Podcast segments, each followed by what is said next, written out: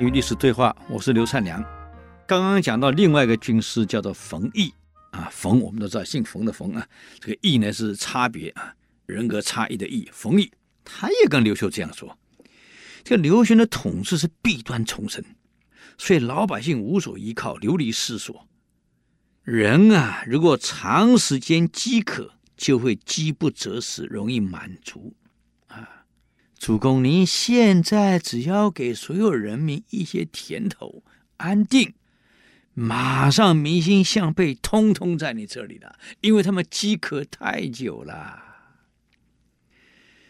所以您现在呢，也不要听命于刘玄，你就留在这儿，把河北当做根据地，就好像是你是皇帝一样，开始好好的在这儿。把地方势力整合起来，军队整合起来，再广播你的恩惠德泽，这就是你的王国。一个人要成功，一定要有根据地，没有根据地，你怎么能成功？你告诉我，孙中山革命不就拿黄埔当根据地吗？啊，没有你怎么成功？毛泽东成功不是拿延安当根据地吗？所以要成功，一定要有根据地。你就把河北当做你根据地，不要去理刘玄。那么刘秀采纳了刘冯异的意见，就在河北稳定下来了。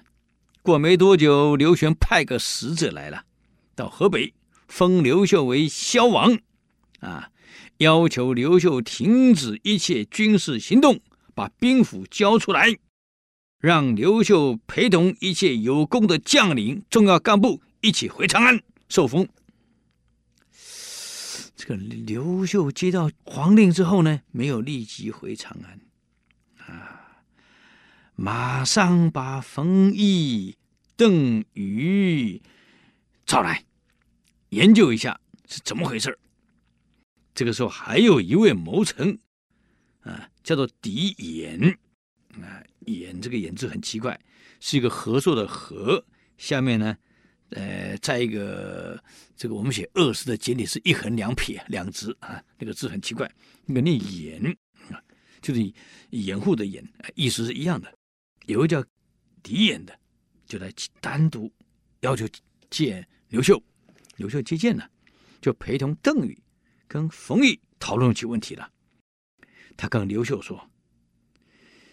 这个现在呀，我们的部队绝对需要扩充，因为战争死伤太多。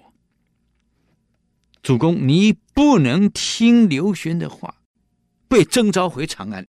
你这一回去，我告诉你，他要你带着兵权，带着有功的将领，这些都是能征善战的人，跟你一起回到长安。一旦把你扣住，封你为萧王，不让离开。主公，请问到那时候你怎么办？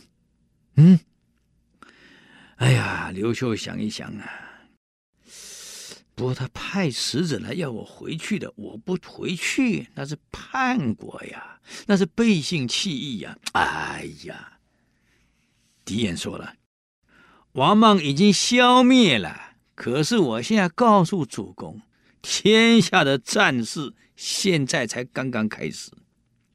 刘玄派使者前来，要我们停止用兵，停止一切军事行动，而且不准再征兵募兵，也不准再征粮，要我们带着兵符将领回长安。这个命令不可听。啊！我告诉主公，铜马、赤眉之类的部队有几十支，每支部队都几十万，甚至于百万，所向无阻。刘玄肯定阻止不了他们，他们这些人早晚往长安进。刘玄之亡，我已经算定了，所以你不要回去。刘秀一听，故意起身，很生气，说：“你失言了，怎么可以让我背叛皇上？来人，拉出去砍了！” 哼，狄衍说：“大王，刚刚叫主公，现在改成大王了啊？”你对我黎民厚爱如子，我才敢掏心掏肺跟你讲真话。啊，你要真的回去，大王，你会一无所有啊，天下会更乱啊，将来就没有人能安定这个国家社稷了。